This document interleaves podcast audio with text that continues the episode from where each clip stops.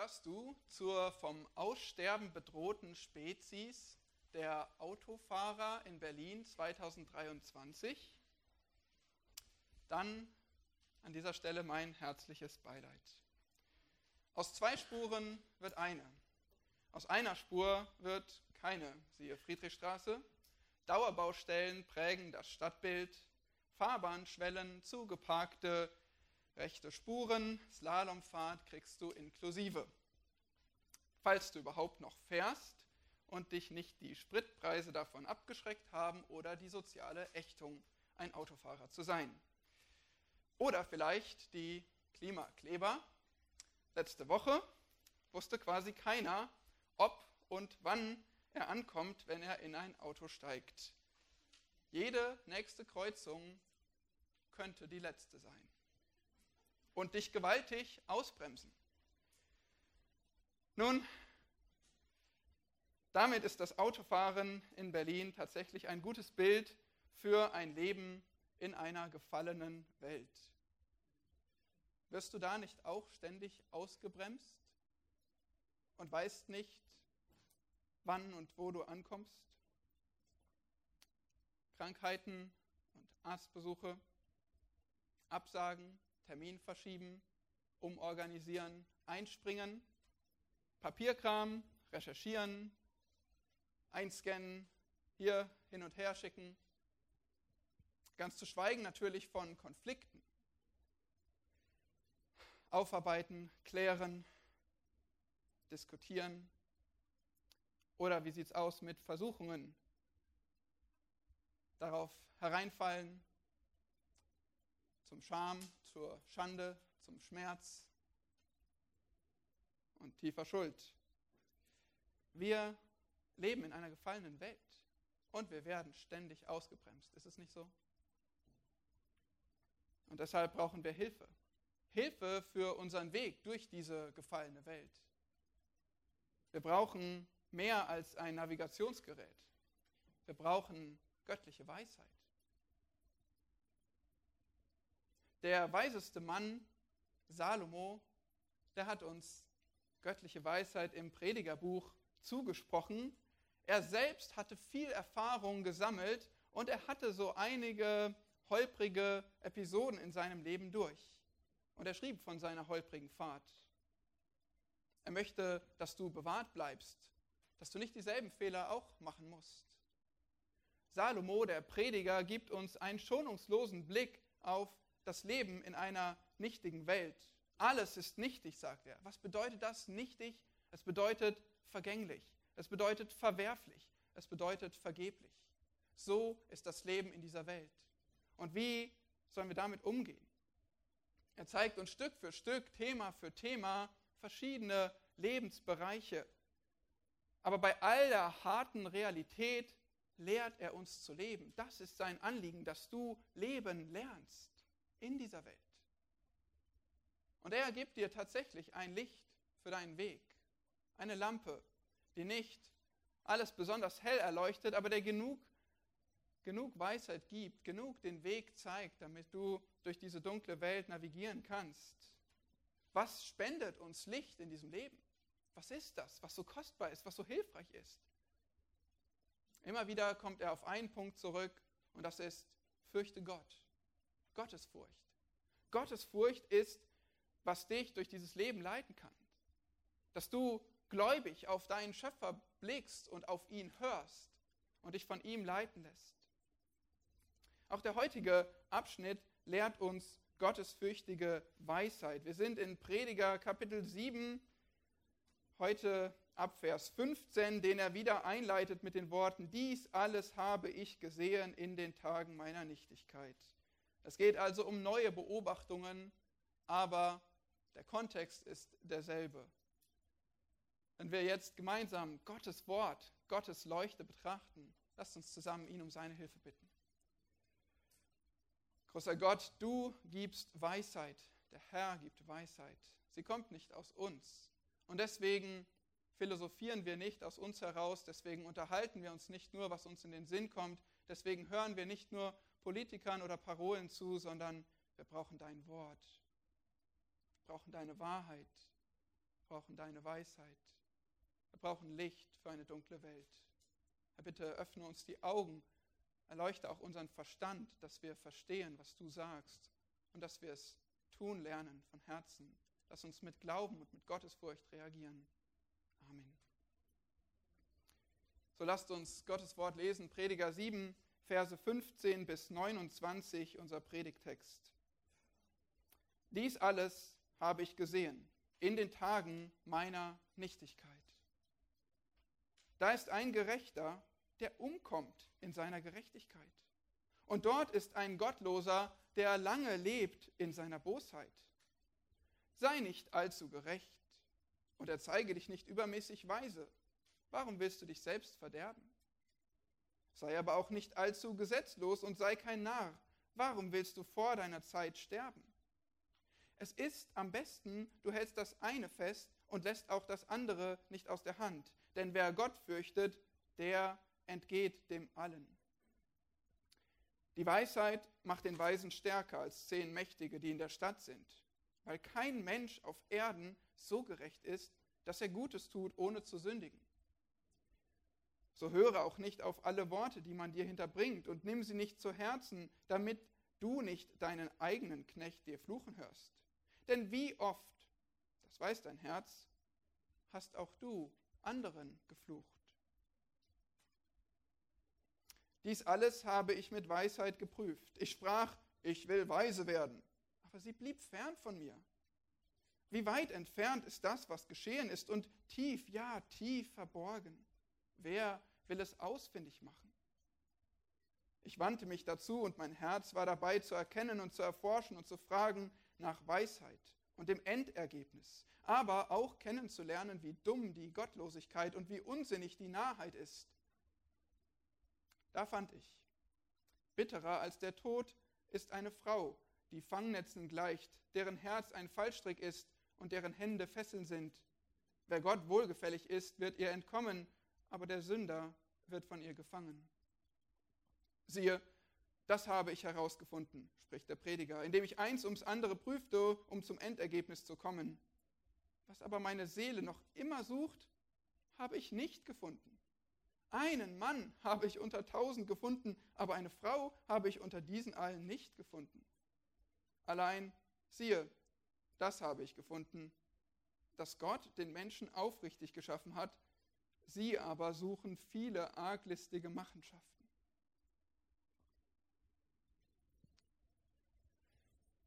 Ja, das ist Gottes Wort, inspiriert, irrtumslos, fehlerlos und wir dürfen daraus lernen. Aber es ist gar nicht so leicht, oder? So ging es mir auch beim ersten Lesen dieses Textes. Nicht alles klar. Immer wieder müssen wir zugeben, demütig zugeben, dass wir nicht alles verstehen im Wort Gottes, oder? Aber wir müssen treu sein, harte Arbeiter sein, die erforschen, was Gott sagt, was er meint, was er von uns möchte. Lasst uns das gemeinsam tun. Deutlich wird in diesem Abschnitt auf alle Fälle wieder, wir leben in einer gefallenen Welt. Die Sünde ist allgegenwärtig. Die Konsequenzen des Sündenfalls, die prägen diese Welt und unser Leben. Aber du darfst auch wissen, du brauchst nicht verzweifeln. Du sollst nicht verzweifeln, wenn du in einer sündigen Welt lebst. Denn dein liebender, dich liebender Schöpfer, dein allwissender Schöpfer, der spricht mit dir. Aus dem Grund, dass du hörst und Weisheit lernst, dass du navigieren lernst durch diese Welt. Deshalb lerne in diesem Text drei Lehren gottesfürchtiger Weisheit für das Leben in einer gefallenen Welt. Es sind drei Lehren gottesfürchtiger Weisheit für das Leben in einer gefallenen Welt. Und zwar lehrt seine Weisheit dich erstens geistlich feststehen. Das ist Vers 15 bis 18. Zweitens, Sünde überstehen. Verse 19 bis 22. Und drittens, manches verstehen. Verse 23 bis 29. Also Gottes Weisheit lehrt uns in diesem Text geistlich feststehen, Sünde überstehen und manches verstehen. Wir dürfen gespannt sein. Nun, erstens, was lehrt uns Gottes Weisheit? Geistlich feststehen. Vers 15 schildert Nichtigkeit, ein Leben in Nichtigkeit. Gerechte, Unschuldige, die zu Unrecht leiden. Und auf der anderen Seite Gottlose, denen es gut geht, obwohl sie Böses tun. Kennst du sowas auch? Ja, nicken. Zuhauf kennt ihr das, oder? Es begegnet uns überall und es belastet uns doch, oder? Das ist wirklich unfair. Das sollte nicht so sein. Weißt du, es ging den Gläubigen schon immer so. Ob Hiob oder Habakuk oder Asaf. Warum durfte der Gräuelkönig Manasse am längsten von allen regieren? Wie konnte es sein, dass der gerechte Naboth durch eine Lüge ermordet wurde und Isabel und Ahab weiterleben konnten und ihr Unheil treiben durften? Warum hat der gerechteste Mann Hiob am heftigsten leiden müssen? Das ist doch ungerecht. So ist das Leben. Die Bibel ist voll von Beispielen. Theoretisch sollte das nicht so sein. Wenn du Gottes Maßstäbe, seine Gebote, das Gesetz Mose liest, oder auch wenn du die Sprüche, die Lehren der Weisheit, die normalen Konsequenzen von ja, Ursache und Wirkung betrachtest, dann siehst du eigentlich, bringt Gehorsam Segen. Aber eben nur eigentlich. Und Ausnahmen bestätigen die Regel. Nun, wenn das so ist, wenn es auch Gottlosen gut geht zum Beispiel und Gerechtigkeit nichts bringt, dann, dann kommen wir Menschen sehr schnell auf zwei Ideen, wie wir das ausnutzen können. Und auf diese geht der Prediger hier ein. Die erste in Vers 16. Er sagt, sei nicht allzu gerecht und erzeige dich nicht übermäßig weise. Und du denkst, Moment, was, was soll das heißen? Einige haben gesagt, dass dieser Vers im Buch Prediger am leichtesten misszuverstehen ist. Philosophen sagen, nur die Guten sterben jung. Sollten auch Christen einfach etwas lockerer sein? Öfter mal fünfe gerade sein lassen? Nun, lass uns mal überlegen. Gibt es bei Gott ein allzu gerecht? Gibt es bei Gott zu viel Gerechtigkeit? Gibt es vor Gott zu viel Weisheit? Im Gegenteil, Gottes Maßstab erreichen wir nie. Es gibt kein zu viel. Du wirst niemals zu gerecht und zu weise für Gott sein. Hier ist keine wahre Gerechtigkeit und keine wahre Weisheit im Blick. Es geht offensichtlich um was anderes. Es geht hier um selbstgemachte Gerechtigkeit, um äußerliche, menschliche Gerechtigkeit, Selbstgerechtigkeit. Jemand, der gerecht ist in seinen Augen. Jemand, der überheblich ist. Er stellt striktere Regeln auf, als Gott sie überhaupt aufstellt. Und er zeigt allen sehr deutlich, dass er es schafft, sie einzuhalten. Kennt ihr so jemand? Vielleicht die Schriftgelehrten im Neuen Testament. Kritisierte nicht das genau der Herr Jesus? Wehe euch, sie haben äußerliche Selbstgerechtigkeit aufgerichtet. Aber ich fürchte, wir kennen das auch heute, oder? Sind wir Christen nicht manchmal sehr gut darin, strikte Regeln aufzustellen? Keine Filme, kein Fußball, kein Tanzen, kein Alkohol, keine Weihnachtsbäume. Oder vielleicht die andere Seite, die richtige Rocklänge, die richtige Krawatte und das richtige Abendmahlbrot. Oh ja, wir sind gut darin, Regeln aufzustellen. Wir sind gut darin, selbstgerecht zu sein, eine äußerliche, menschliche Gerechtigkeit aufzurichten. Und genau darum geht es hier. Wer so lebt, wird sich selbst verderben, heißt es hier. Warum willst du dich selbst verderben? Wenn du deine eigene Gerechtigkeit aufrichtest vor den Menschen, das ist ziemlich anstrengend, das raubt dir Freude. Und es zieht wahrscheinlich ziemlich viel Ärger und Neid von anderen auf dich. Im schlimmsten Fall bist du sogar ein Heuchler, wie die Schriftgelehrten. Und dieser Weg der Heuchelei, keiner echten Gerechtigkeit, darüber ist die Bibel sehr klar, der führt in die Hölle. Deswegen warnt Salomo davor. Und wir sollten uns fragen, bin ich auch so ein, ich bin heiliger als du, Christ? Gerecht in den eigenen Augen? Nun, das ist das eine Extrem, was wir schlussfolgern konnten aus dieser ganzen Ungerechtigkeit in der Welt. Und dann gibt es noch ein anderes Extrem in Vers 17. Sei aber auch nicht allzu gesetzlos und sei kein Narr. Nun, wenn Gottlose gottlos sein können und nicht bestraft werden, dann könnte man es ja ausnutzen.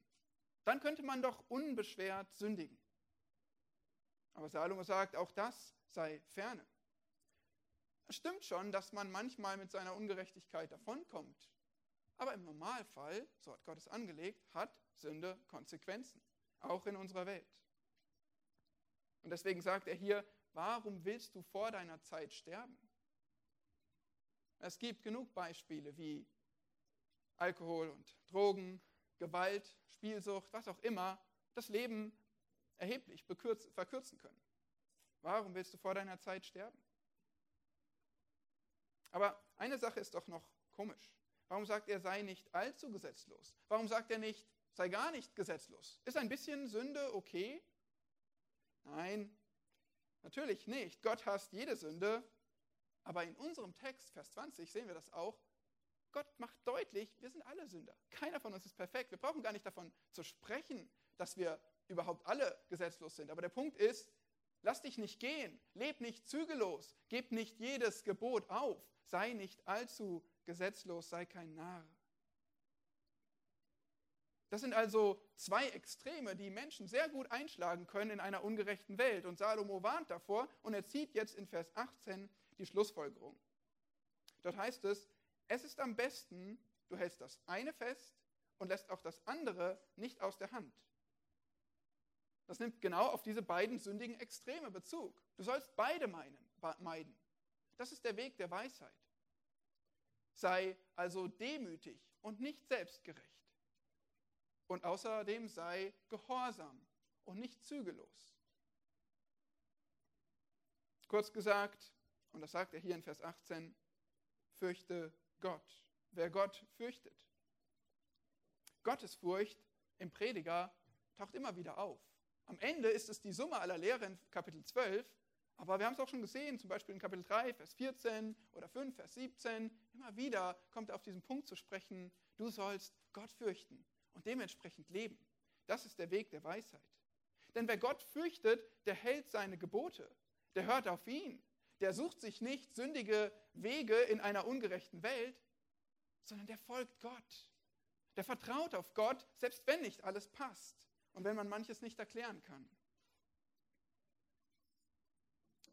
Die erste Lektion für ein Leben in einer gefallenen Welt ist also hier, du wirst geistlich fest stehen. Denn wer Gott fürchtet, heißt es, der entgeht dem allen. Der wird sich nicht selbst verderben. Der wird nicht vor seiner Zeit sterben. Der Weg der Gottesfurcht ist, laut der Bibel, normalerweise der, der Segen bringt und Sicherheit bringt. Und ich betone normalerweise, weil da brauche ich euch nichts vormachen, wir haben das oft besprochen. Ja, es gibt Leid, es gibt Ungerechtigkeit. Nicht immer ist das garantiert, aber bedenke, selbst wenn Gott auf deinem Weg der Gottesfurcht Leiden zulässt, dann ist es immer noch nicht das letzte Wort. Wer Gott fürchtet, der entgeht dem allen. Spätestens nach dem Tod wirst du erleben, was es bedeutet, Gott zu fürchten und was Gott dafür verspricht und dass er Wort hält. Wer Gott fürchtet, der wird ewig leben. Verstehst du manchmal Gottes Wege nicht in einer ungerechten Welt? Vielleicht hast du schon gemerkt, wir haben hier nirgendwo einen Kummerkasten stehen, wo du etwas draufschreiben kannst und einwerfen kannst und Gott deine Beschwerden abgeben kannst und sagen kannst, was dir alles nicht passt in dieser ungerechten Welt. Nein, es ist nicht deine Aufgabe, alles zu verstehen und alles zu kritisieren und Gott zu sagen, was doch bitte gefälligst anders zu sein hat. Das ist nicht deine Aufgabe. Gott sagt, überlass es mir. Ich bin der gerechte, heilige Gott und ich habe alles unter Kontrolle. Das haben wir zur Genüge gesehen. Es ist nicht deine Aufgabe, die Ungerechtigkeit dieser Welt zu erklären, zu verstehen, zu durchdringen, geschweige denn aufzulösen. Deine Aufgabe ist viel leichter. Und es ist schön, es ist befreiend. Deine Aufgabe ist Gott fürchten, seine Gebote halten, das Gute tun, ihm nachfolgen. Nun, ich weiß, das ist gar nicht so einfach, diese Aufgabe, oder? Aber sie ist zumindest klar. Du weißt, was du tun sollst. Du weißt, was Gott von dir erwartet. Gott erwartet nicht von dir, alles zu verstehen und alles zu erklären. Aber Gott weist dir doch einen Weg. Er sagt, meide dieses Extrem und meide dieses Extrem und gehe den Weg der Gottesfurcht in einer gefallenen Welt.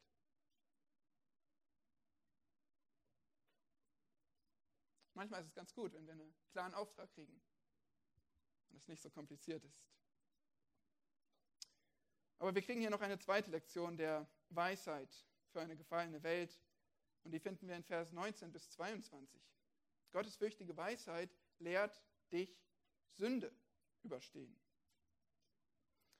Diese Verse hier sind wirklich sehr interessant. Vers 19, die Weisheit macht den Weisen stärker als zehn Mächtige, die in der Stadt sind. Hier betont der Prediger die Überlegenheit der Weisheit. Sie ist besser als Macht. Wir haben das schon gesehen.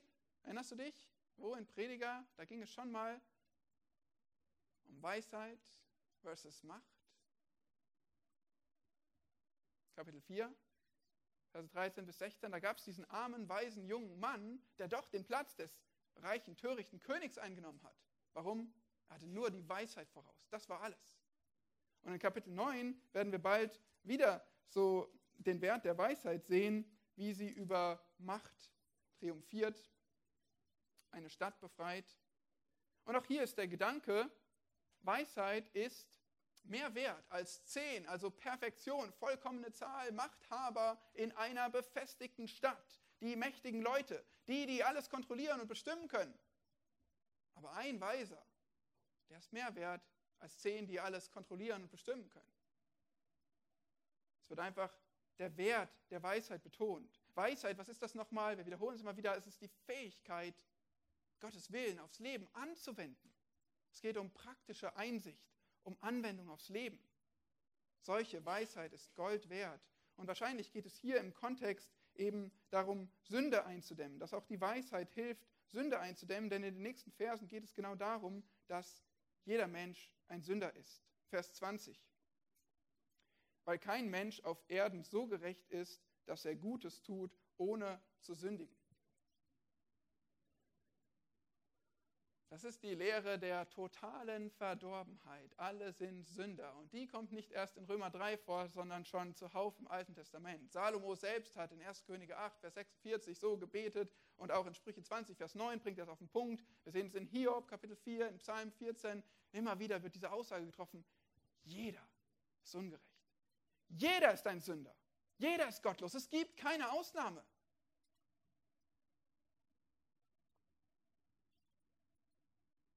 Und das ist wichtig zu verstehen, weil auf dieser Basis gibt Salomo uns den nächsten sehr wertvollen Rat.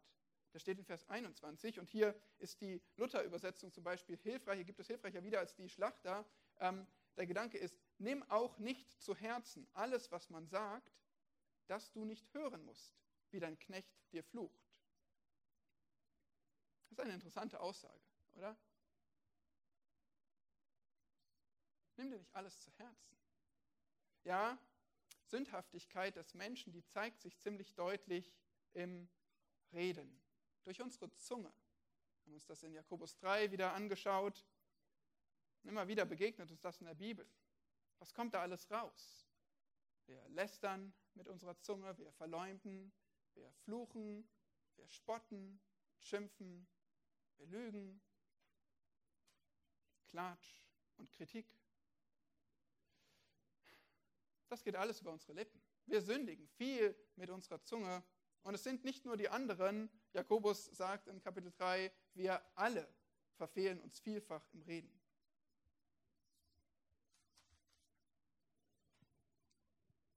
Und jetzt könnt ihr mal kurz Luft holen weil jetzt wird es ernst. Es könnte sein, dass ich gleich deine Brille zerbreche. Ich meine, deine rosarote. Vermutlich hat schon jemand hier schlecht über dich geredet. Darüber, über deinen Kleidungsstil, dass du zu viel oder zu wenig Deo verwendest, dass du unpünktlich bist, dass du zu lange redest, zu viel redest, zu laut redest, zu leise redest. Vielleicht hast du schon so über mich geredet. Vielleicht ich über dich. Ich bin sicher, deine Eltern haben schon so über dich geredet. Dein Ehepartner. Deine besten Freunde. Sie haben schlecht über dich geredet.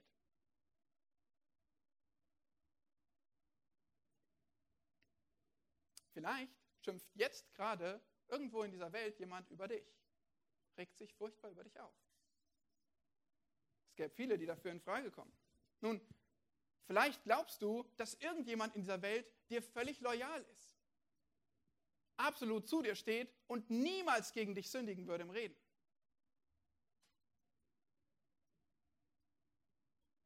Ich denke nicht. Pustekuchen. Es gibt keinen solchen Menschen.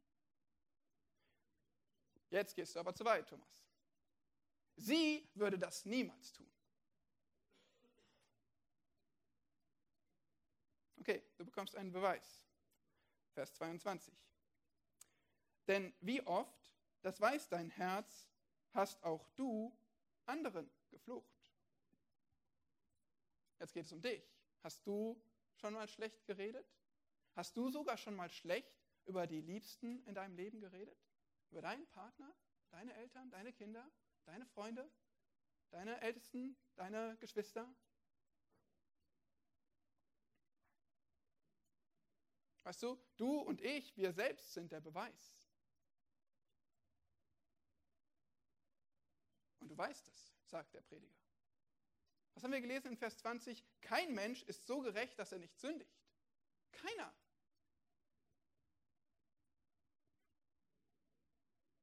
Nun, ist das okay? Das ist nicht schön, darüber zu reden eigentlich. Eigentlich sparen wir sowas aus. Tut mir auch leid, dass ich das sagen muss. Es ist hässlich. Es ist schlimm, dass wir so reden. Es ist schlimm, dass das wahr ist. Es sollte nicht so sein. Es ist Sünde. Gott hasst jede Sünde. Und ausgerechnet in einer engen Familie oder einer Gemeinde Christi, die seinen Namen trägt, das sollte nicht so sein. Versteht mich nicht falsch. Das ist nicht gut, dass es schlechtes Gerede gibt. Aber der Prediger hilft uns, etwas zu tun, was wir sonst versuchen zu meiden. Das haben wir letzte Woche schon gesehen. Er sorgt dafür, dass du der Realität ins Auge blicken musst. Weisheit kann dir helfen, die Realität zu verstehen. Und damit kann Weisheit dir helfen, Leben zu lernen. Wie kann dir das helfen, Leben zu lernen? Nun, wie reagierst du, wenn jemand schlecht über dich redet und du es auch noch mitbekommst oder es vielleicht nur vermutest und dir ziemlich sicher bist. Ist dein Tag gelaufen, deine Woche gelaufen? Bist du erbost? Regst du dich tierisch auf? Wie kann das sein? Der über mich sowas gesagt? Unmöglich. Zerstört es die Beziehung? Nie mehr in die Augen gucken? Oder du stellst zur Rede? Musst du 20 Sprachnachrichten hin und her schicken? um auch ja mit der Kneifzange den Splitter aus dem Auge zu ziehen? Gehen wir nicht so mit Sünde oft um? Gehen wir nicht so damit um, wenn irgendjemand sich im Ton vergriffen hat, schlecht über uns geredet hat? Oh ja. Das ist einfach nicht richtig. Nicht gegenüber mir. Ich habe das nicht verdient. Oder vielleicht ziehst du dich auch zurück. Du igelst dich ein gibst dich depressiven Gedanken hin. Keiner mag mich. Ich wusste doch immer, dass die alle so sind. Selbst die Christen. Ich werde mich nie wieder jemandem öffnen und keinen Fuß mehr in eine Gemeinde setzen. Sind doch alle gleich. Ja, du hast recht. Wir sind alle gleich. Wir sündigen. Keiner ist gerecht. Und du bist nicht anders. Du weißt es. Deswegen ist Salomos Rat so wertvoll. Er sagt einfach, nimm dir nicht alles zu Herzen. Vers 21. Nimm dir nicht alles zu Herzen, was man über dich sagt. Rechne mit Sünde. Erwarte, dass sogar dir nahestehende Personen an dir sündigen. Und fall nicht aus allen Wolken, wenn du es mitbekommst. Nun, nochmal, heiße sie nicht gut. Ich heiße hier keine Sünde gut. Gott hasst jede Sünde. Es ist schade. Wir richten damit Schaden an. Aber schau der Realität ins Auge. Erwarte es. Akzeptiere es, dass es leider so ist auf dieser Seite der Ewigkeit. Und versuch eben nicht mit 20 Sprachnachrichten den Splitter irgendwie rauszuoperieren. Manchmal ist es möglich, Sünde zuzudecken. Vielleicht öfter, als du und ich denken. Bedenke auch deinen Balken in deinem eigenen Auge. Auch das tun wir viel zu selten.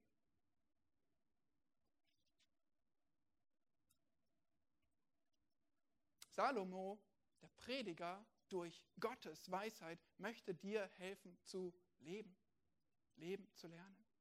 Er möchte, dass du überhaupt mal Ruhe finden kannst, dass du mal durchatmen kannst, dass du mit Frieden in dieser gottlosen Welt leben kannst. Aber wenn du jede kleinste Sünde ernst nimmst, dich daran aufhängst, du wirst keine Ruhe finden. Du machst dir selbst das Leben kaputt, vielen Menschen um dir herum. Und wenn ich du sage, ich spreche genauso zu mir. Wir müssen realistisch leben. Sünde nicht gutheißen, aber verstehen, was der Weg gottesfürchtiger Weisheit ist. Das ist so eine Hilfe, wenn wir belehrbar sind. Weisheit ist mächtig, haben wir gesehen in Vers 19. Mächtiger als was die Machthaber zu bieten haben. Weisheit ist so mächtig, dass sie sogar mit Sünde umgehen kann. Wer kann das schon? Das ist kostbar. Und so lehrt Weisheit uns zweitens Sünde überstehen.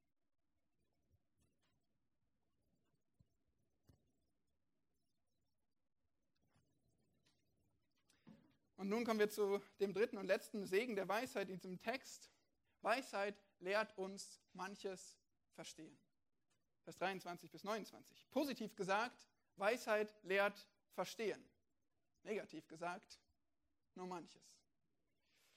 Und genau das sehen wir hier. Es ist auch ein wenig paradox, wenn wir so Vers 23 anschauen. Salomo, der forschte und prüfte fleißig mit Weisheit. Nun, Gott hatte ihm ja selbst Weisheit gegeben. Salomo war in der Lage zu forschen und das nutzte er. Aber gleichzeitig heißt es hier, er versuchte weise zu werden, Vers 23. Und noch schlimmer, er scheiterte. Die Weisheit blieb fern von mir. Nun, wie ist denn das zu verstehen? Er ist weise und forschte mit Weisheit, aber die Weisheit blieb fern von ihm. ihm das finde ich kompliziert. Nun, Salomo konnte, obwohl er Weisheit hatte, nicht alle schwierigen Fragen des Lebens erklären. Er stieß auch mit seiner Weisheit immer wieder an Grenzen. Oft haben wir das gesehen in Kapitel 3, Vers 11 zum Beispiel oder auch zuletzt in 7, Vers 14. Da heißt es ja, der Mensch kann auch gar nicht herausfinden, was nach ihm kommt. Immer wieder werden Aussagen gemacht über Dinge, die der Mensch inklusive dem Prediger nicht verstehen können, nicht ergründen können.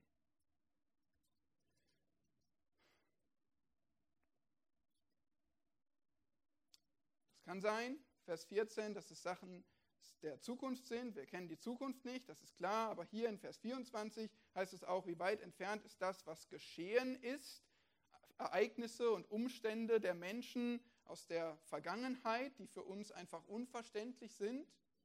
Warum wird der eine arm geboren und der andere reich geboren? Warum die eine im Sudan und der andere in Deutschland? Warum gerät die eine Person in einen Krieg oder in einen Autounfall? Wir können vieles nicht verstehen. Ja, tief, ja, tief verborgen ist es. Wer will es ausfindig machen? Und der weise Salomo, der musste immer wieder diese Sache verstehen und du musst es umso mehr. Vieles ist uns verborgen. Wir können nicht alles erklären, auch mit Weisheit nicht. Vers 25, man kann nicht sagen, dass er es nicht versucht hätte. Er war wirklich dabei zu erkennen, zu erforschen, zu fragen. Also es zeigt einfach seine gründliche Suche. Er wollte es wirklich wissen. Er schloss auch mit ein, dass er versuchte kennenzulernen, Vers 25, wie dumm die Gottlosigkeit, wie unsinnig die Narrheit ist.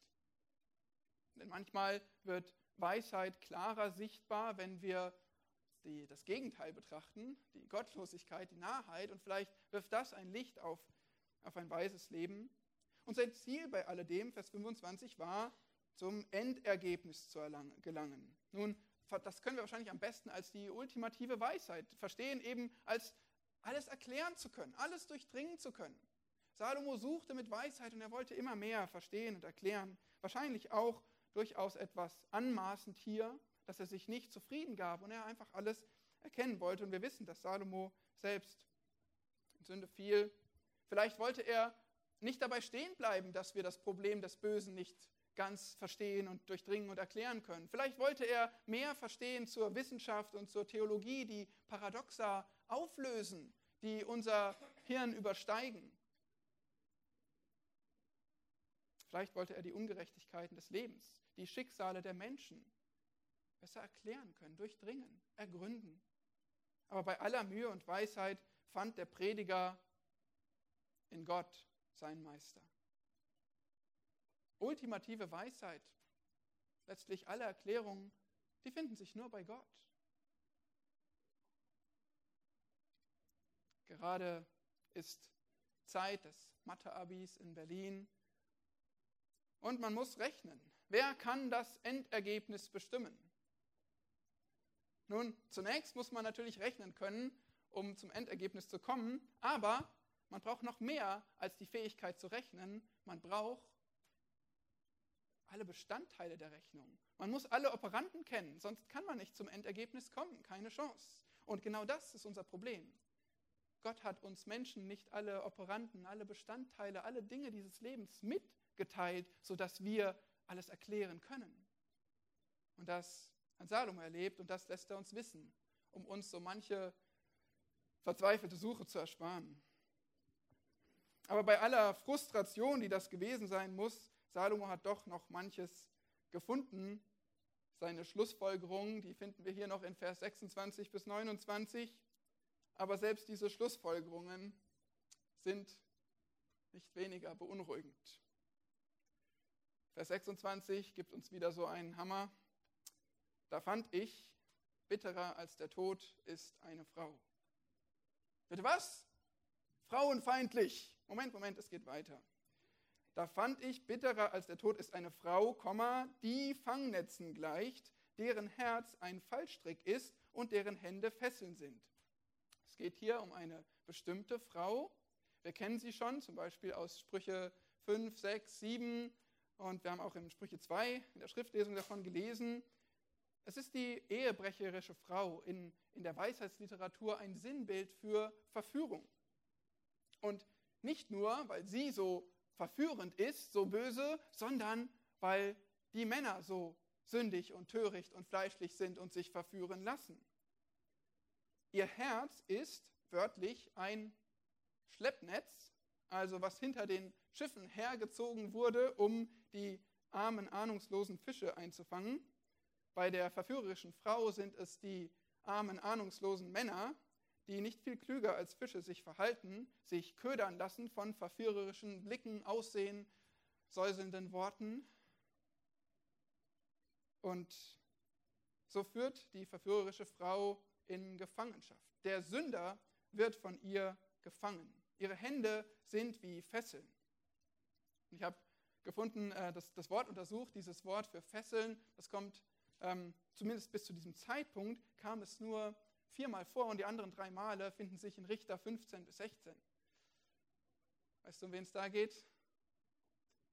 Um Simson, der ein Problem hatte mit verführerischen Frauen und darauf hineinfiel und sich tatsächlich wortwörtlich fesseln ließ, die Augen ausgestochen bekam und in den Tod hinabstürzte. Was für ein trauriges, passendes Bild. Und genauso stürzen viele Männer, viele Menschen, die sich verführen lassen, die der Lust der Augen folgen, ruinieren damit ihr Leben und ganze Leben. Sie zerstören Familien, zerbrechen Ehen, ruinieren das Vermögen, zerstören die Karriere. Das ganze Leben geht kaputt. Wer sich verführen lässt, sich in Sünde hineinbegibt. Hier heißt es deshalb, es ist bitterer als der Tod. Und es ist Salomos eindringliche Warnung an dieser Stelle, lass dich nicht verführen. Nimm stattdessen den Fluchtweg, den er hier auch gleich zeigt, nämlich wer wird ihr entkommen? Nur der, der Gott wohlgefällig ist. Wie können wir Gott wohlgefällig sein, wenn wir alle Sünder sind, da keiner gerecht ist? Nun, einfach, wenn wir Gott fürchten, ihm vertrauen, ihm im Glauben folgen. Das ist der Weg, Gott wohlgefällig zu sein, nicht aus Werken, sondern aus Gnade im Glauben. Und wer auf Gottes Weisheit hört, der sieht Gefahren kommen, der sieht diese Verführung und auch andere Quellen der Verführung in der Welt und kann entkommen, kann bewahrt bleiben vor großem Schaden. In Vers 27 sehen wir dann noch einmal seine gründliche Suche, indem er eins ums andere prüfte. Und Vers 28 und 29 gewann er weitere Einsichten. Aber gleichzeitig betont er auch hier wieder die Grenzen der Suche, was er noch immer sucht, was er nicht gefunden hat. Es ist schwierig zu wissen, was er genau meint, ob er noch mehr im Sinne hat. Aber er macht auf alle Fälle diesen Punkt, wie intensiv er forschte mit Weisheit, aber dass er nicht alles verstehen konnte, sondern nur manches verstehen. Eine sonderbare Erkenntnis finden wir dann auf alle Fälle noch in Vers 28. Einen Mann habe ich unter tausend gefunden, aber eine Frau habe ich unter diesen allen nicht gefunden. Was für ein Mann, was für eine Frau. Der Kontext, der liegt nahe, dass es hier um eine weise Person geht, weil es einfach so um Weisheit geht, die Suche nach Weisheit, dass es darum geht, eine weise Person zu finden, einen weisen Mann oder eine weise Frau, einen hilfreichen Ratgeber. Und ich vermute, du hast jetzt mindestens zwei Fragen. Erstens, wer ist dieser weise Mann? Der Text sagt es nicht. Es könnte vielleicht, vielleicht denkt Salomo an seinen Vater David nach dem Herzen Gottes, vielleicht an einen Mann wie Hiram, vielleicht sogar an sich selbst, der mit Weisheit beschenkt war.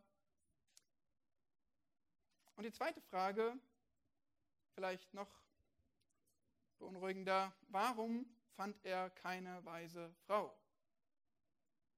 Mindestens jetzt sind wir doch an einem frauenfeindlichen Punkt angekommen, oder? Nun, du solltest weiter lesen, was Salomo sonst so zu sagen hat. Gerade in Kapitel 9 werden wir manches lernen, auch über Wertschätzung für Frauen. Wir sehen das auch in den Sprüchen, wie tugendhafte Frauen hoch gelobt werden, die Ehe geschätzt wird. Aber du solltest vor allem bedenken, bei dieser Aussage hier, der Prediger, der schreibt durchaus seine persönliche Suche, seine persönliche Erfahrung. Und vielleicht kannst du mal überlegen, wie war das denn bei Salomo? Konnte der gut mit Frauen wie man es nimmt. Er hatte tatsächlich tausend Frauen. Aber die hatte er nicht, weil er der vorbildliche Ehemann gelesen hat, sondern die hatte er eher, weil er es hätte lesen sollen. Seine tausend Frauen waren sein Problem. Die zogen ihn weg von Gott, die zogen ihn weg vom Gehorsam, die zogen ihn in den Ruin. Das war seine Erfahrung, weil er selbst ein trauriges Beispiel für einen Mann ist, der in die Falle der Verführung ging. Und deshalb, vor diesem Hintergrund ist es kein Wunder, dass er sagt, dass er keine weise Frau gefunden hat. Noch eine Anmerkung, wo wir vorhin beim Rechnen waren. Überleg mal, wie viel mehr Prozent hilfreiche, weise Männer hat Salomo gefunden als Frauen? Ein Tausendstel. Promille. Okay, das ist nicht besonders viel. Was wir verstehen sollen ist, es geht hier nicht etwa um einen Vergleich zwischen Männer und Frau, Frauen, dass der eine weiser ist als der andere, sondern es geht darum, dass Weisheit unfassbar schwer zu finden ist, dass ein verlässlicher, ein hilfreicher, ein weiser Mann oder Frau, beides ist eigentlich nicht zu finden. Das ist der Punkt hier. Er will, dass du verstehst, wie selten Weisheit ist in einer gefallenen Welt. Und warum ist das so? Gut, dass du fragst. Vers 29 bildet den Abschluss dieser Gedanken und Salomo sagt, allein siehe, das habe ich gefunden, dass Gott den Menschen aufrichtig geschaffen hat. Sie aber suchen viele arglistige Machenschaften. Gott hat den Menschen aufrichtig geschaffen. Er hat den Menschen gut gemacht. Siehe, alles war sehr gut. 1. Mose 1. Aber das Problem, das kam aus uns Menschen. Alle Menschen sind in Sünde gefallen, verdorben. Die ersten Menschen haben uns da reingeführt. Und wir haben das schon in Vers 20 jetzt mehrfach angesprochen. Kein Mensch auf Erden ist so gerecht, dass er Gutes tut, ohne zu sündigen. Und auch Vers 29 betont das nochmal sehr deutlich in diesem Umfang. Sie, also jeder, suchen, sie, sie machen das absichtlich, viele vielfältige Sünden, arglistige Machenschaften, das sind einfach krumme Wege, unehrliche, hinterhältige Wege, weg von Gott, nicht auf sein Wort zu hören, sondern dem eigenen Denken zu folgen oder auf die Schlange zu hören, auf die Welt zu hören, auf den Satan. Das kennzeichnet uns Menschen. Und allein das, sagt der Prediger, hat er gefunden. Einen gerechten oder weisen, guten Menschen zu finden, kannst du vergessen, aber das ist die Erkenntnis. Sein Fazit für alle gezeigten Probleme in diesem Kapitel, wenn wir über so viel Hässlichkeit der Sünde sprechen in dieser Welt, sein, sein Grund dafür, der steht hier. Wer, wer steckt dahinter? Wer, wer ist der Grund für eine ungerechte, gottlose Welt? Das ist ganz einfach der Mensch. Die Schuld liegt bei uns selbst. Unser Denken ist böse, unser Wollen, unsere Begierde. Gott hat damit nichts zu tun. Er hat uns aufrichtig geschaffen. Aber wir sind in Sünde gefallen, deshalb ist uns auch die Weisheit so fern und deshalb ist die Welt so ungerecht.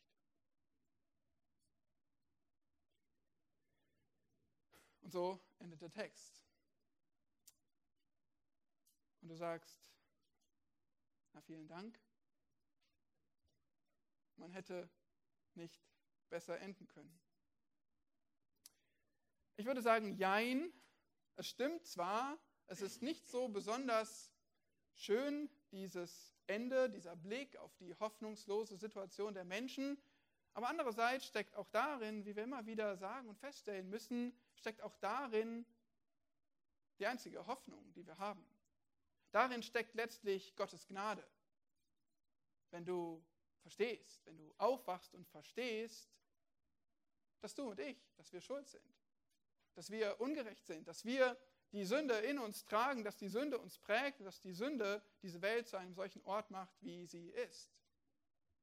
Weil dann machen wir, hören wir vielleicht, lernen wir vielleicht aufzuhören, den Fehler zu machen, den, den wir Menschen natürlicherweise machen. Nämlich, wir denken gut von uns. Wir vergleichen uns mit anderen. Oh, gut, dass ich nicht so schlecht bin wie der da drüben und wie die anderen da, von denen ich lese. Wir vergleichen uns miteinander. Und das ist der Weg, wie wir überhaupt uns als gut beurteilen können. Und das ist der Weg, wie Menschen Religionen gehen, wie Menschen versuchen, zu Gott zu kommen.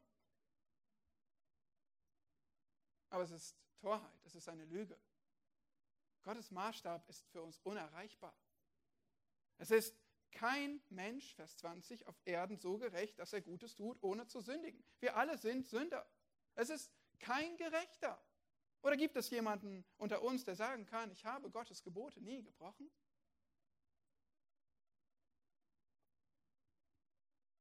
Haben wir nicht alle gelogen, gestohlen? Haben wir nicht alle begehrt, geneidet, uns verführen lassen? Haben wir nicht alle schon schlecht geredet, gesündigt mit unserer Zunge? Oh ja, da ist kein Gerechter.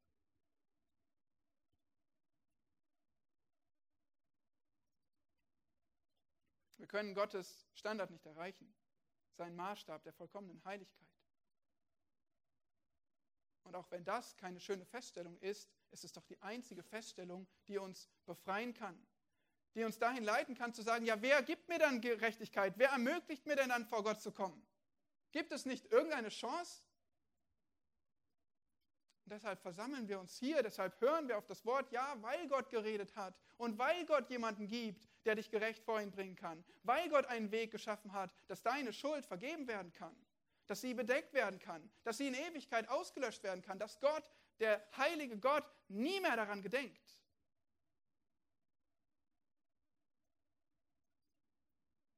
Wenn diese Schuld auf Christus liegt, das ganze Gewicht auf Jesus Christus, dem Sohn Gottes, liegt, wenn du glaubst, dass Gottes Sohn gerecht ist, gekommen ist, um deine Sünde zu tragen, wenn du bejahst, dass du ungerecht bist, aber er gerecht ist, wenn du so an ihn glaubst und ihn um Vergebung bittest, dann vergibt er dir alles und möchte dich in Ewigkeit zu sich aufnehmen. Dann möchte er dir ein Leben mit Freude und Erfüllung schenken, auch in einer ungerechten Welt. Und dann möchte er dich hinwegnehmen aus dieser Welt und dich eine ewige Zukunft erleben lassen ohne Sünde, ohne Leid, ohne Ungerechtigkeit. Ist das nicht wunderbar? Es gibt nichts Schöneres, von dem wir sprechen können. Und ein ehrlicher Blick auf unseren Zustand, der leitet uns genau dahin, zu suchen, zu fragen, zu schreien nach Hoffnung, nach einer Lösung. Gott sagt, gut, dass du fragst. Es gibt Gnade aber du musst zu mir kommen, du musst glauben, du musst aufhören, auf dich selbst zu vertrauen. Du musst aufhören, dich mit anderen Menschen zu vergleichen. Du musst aufhängen, aufhören, dich an der Sünde anderer aufzuhängen, sondern demütig vor Gott kommen und um Vergebung bitten.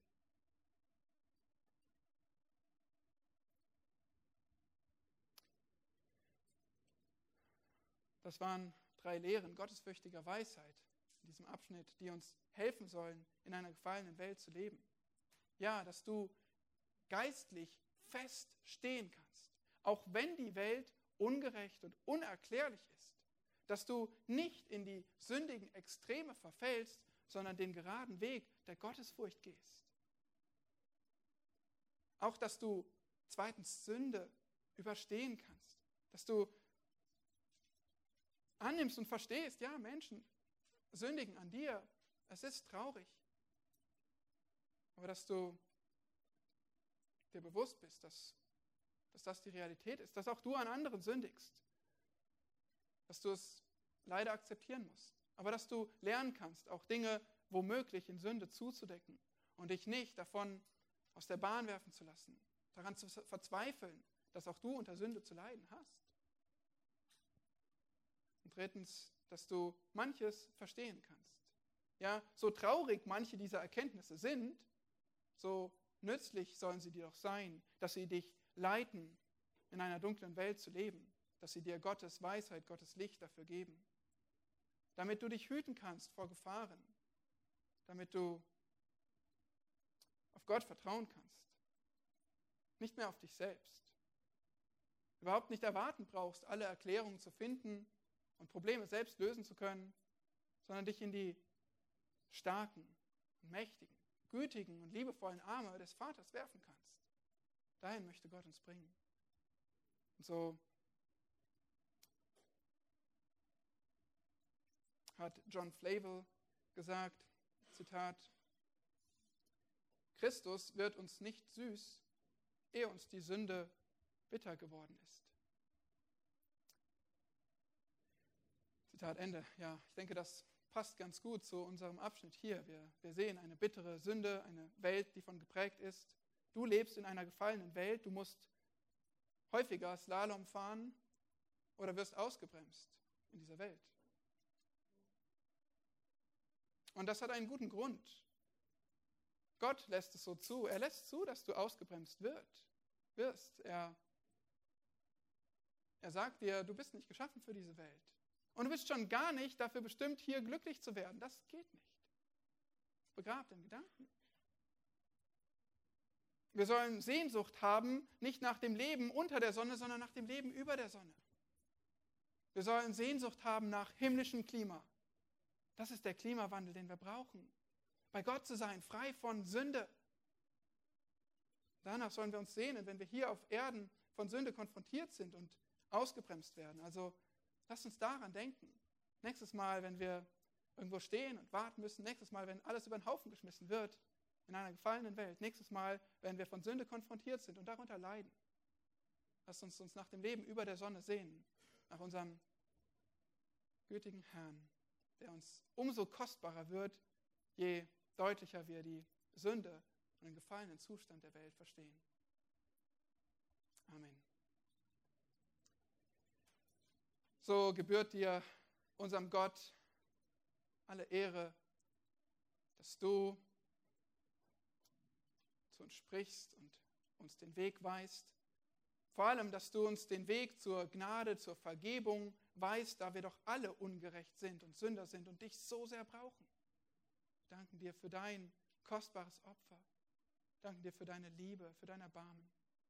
Bitte schenk das jedem Menschen hier, dass wir nicht verzweifeln müssen, sondern dass wir im Glauben aufblicken können.